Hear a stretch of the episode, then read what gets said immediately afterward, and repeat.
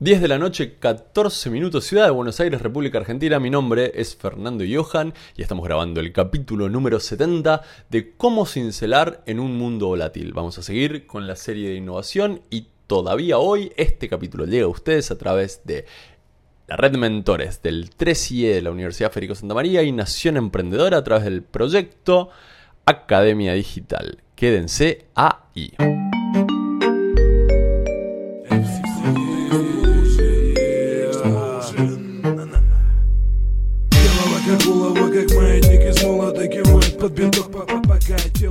La red de mentores del 3IE, que depende de la Universidad Federico Santa María de Chile, es un grupo muy activo que busca agregarle valor a los emprendedores de, la región a partir de la conexión entre emprendedores y mentores con experiencias muy eh, variadas y con mucha experiencia. Y se asociaron con Nación Emprendedora, que es un proyecto de comunicación acerca de la cultura emprendedora en Chile, y generaron una academia digital de la cual me invitaron a participar y tienen la amabilidad de auspiciar este capítulo. La Academia de Nación Emprendedora tiene varios cursos ya, eh, son cuatro creo, si no me equivoco en este momento, si no están agregando tres más en este instante, pasen por ahí, es nacionemprendedora.cl barra academia. Obviamente dejo los links eh, aquí abajo. Tiene mucho que ver con lo que estamos hablando hoy. Y obviamente también tiene que ver con esto que vamos a tocar en específico hoy, que es la innovación incremental. La innovación incremental suele ser lo más común que vemos en el universo de, la innovación. Habíamos tenido un capítulo anterior a este en donde hicimos una introducción y contábamos que la innovación es un proceso, fundamentalmente, que le pega a una limitante en nuestras prácticas habituales. Entonces, si, a mí me molesta que eh, cuando salgo de la pileta estoy mojado, si a mí me molesta que cuando cazo un animal no puedo llevarlo a la tribu, si a mí me molesta que el sol me pega y, me queda la, la, piel colorada, bueno, todo eso despierta procesos de innovación, que es un proceso completamente natural y culturalmente humano y que ha logrado que la humanidad esté en donde está. Decíamos también que si nadie toma la innovación que yo propongo, si yo desarrollo un protector solar y nadie se lo pone, tendemos a no hablar de esas cosas como procesos innovadores porque la adopción es la que termina determinando que eh, termina determinando que algo finalmente tenga impacto, que la solución llegue a, a destino. Y en el proceso de innovación, la innovación incremental suele ser la más sencilla de adoptar. Esto es porque en general se apoya muchísimo en lo que tiene inmediatamente antes.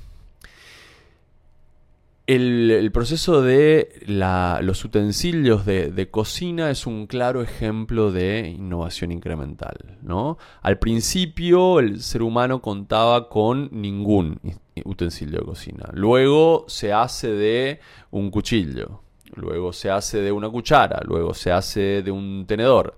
El cuchillo luego pasa por procesos de materiales, donde terminamos con cuchillos de acero inoxidable, descubrimos el plástico, cuchillos de plástico, plástico barato, cuchillos descartables, y así mm, en adelante. Siempre atacando una limitante.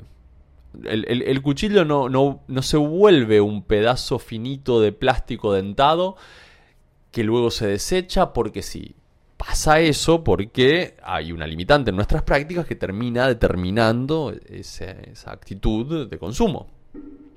Y por otro lado, si lo rechazamos, como está pasando ahora, por ejemplo, que la sociedad empieza a rechazar los elementos de plástico de, un solo uso, bueno, esa innovación desaparece. No es que no haya existido, existió, pero, pero no tendemos a eh, hablar de ella como tal. La, innovación incremental tiene, sí, decía, los elementos más fáciles de adopción de la innovación. Y con esto quiero retrotraerme a el problema de la adopción, de la innovación. Tomar las cosas que son innovadoras es difícil. O sea, no nos sale fácil. Los seres humanos nos gustan que las cosas no cambien, no muten. Por más que sean ineficientes, por más que sean dolorosas, por más que no nos satisfagan, que no cambien. La innovación viene a romper con eso. La innovación dice, ah, no, te creo. O sea, tenías el problema de que no podés lavar los utensilios de cocina. Bueno, fíjate, con este material eh, ahora sí se pueden lavar.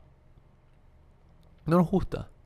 Cosas que son directamente indiscutibles, ¿no? La, hay, hay quien eh, cuenta una anécdota, yo busqué la fuente para, para este capítulo, pero no la encontré, pero hay quien cuenta la anécdota que frente a la invención del libro y la popularización del libro, hubo un montón de quejas que eh, argumentaban, insisto, no tengo la fuente de esto, así que no, sé si es verdad, pero vale como ejemplo. Había un montón de personas que argumentaban que cómo íbamos a distribuir el libro y entonces ya nadie se iba a acordar de nada porque iba a estar todo anotado.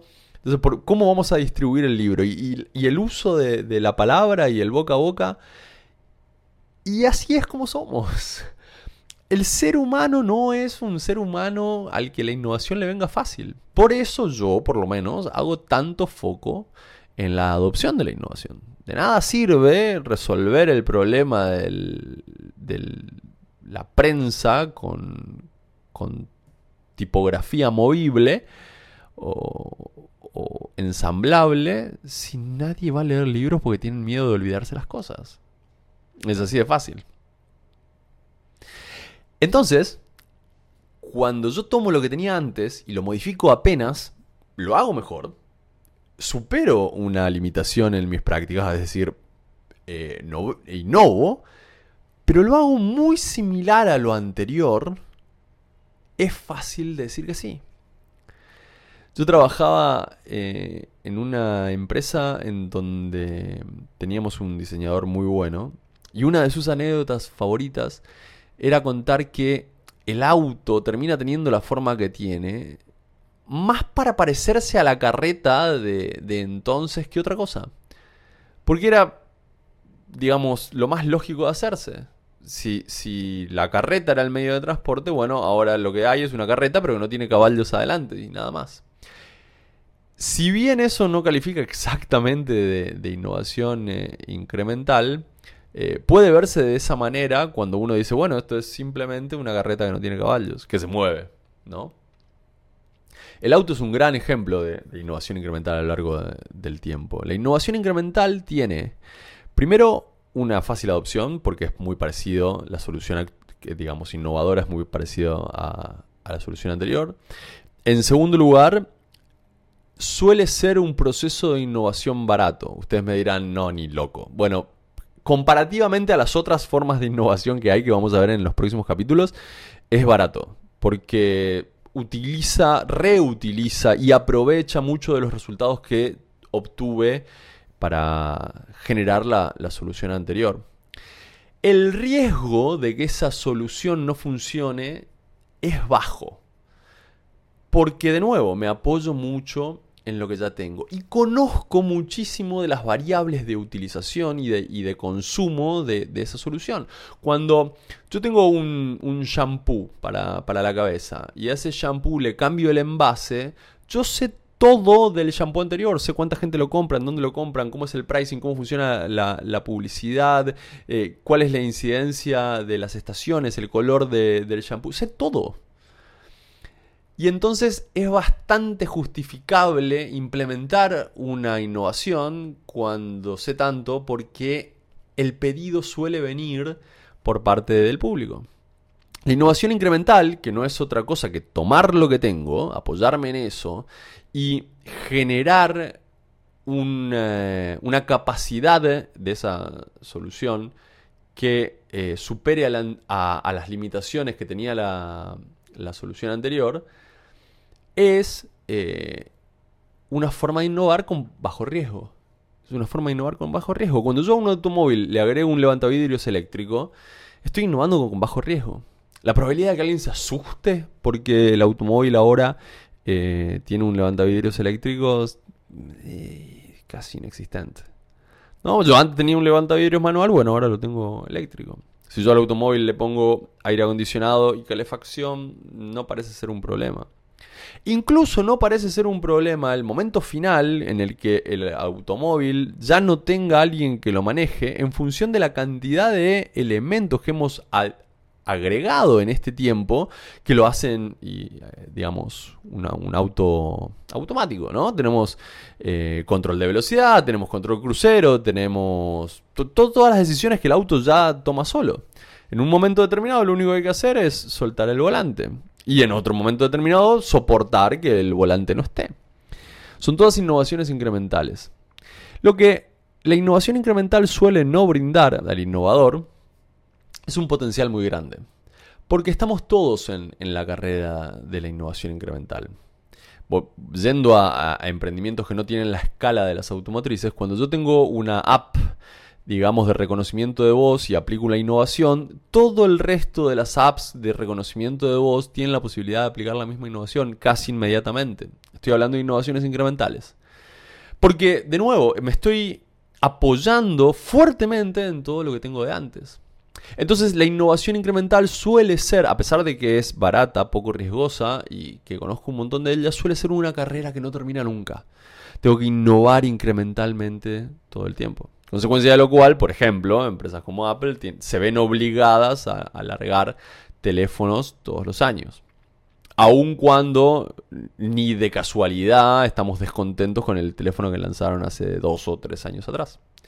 La innovación incremental, entonces, eh, va a ser una gran herramienta para, para que nosotros agreguemos valor y para que superemos limitaciones de la solución anterior, pero va a ser una herramienta súper exigente. En los próximos capítulos vamos a ver otros dos tipos de innovación que no se parecen a, esta. Y eh, vamos a ver las diferencias, obviamente, y vamos a ver cuáles son los pros y los contras eh, de cada uno. Así que lo tienen hoy, innovación incremental. Les, les dejo, digamos, ¿Dónde estamos? Me está saliendo esto. Acá. Ahí, por favor, me hacen clic y se suscriben los que lo estén mirando por YouTube. Compártanlo. Los que lo estén escuchando por audio, visiten nacionemprendedora.cl barra academia, que es el auspiciante. Y nos vemos por acá en el próximo capítulo. Chao.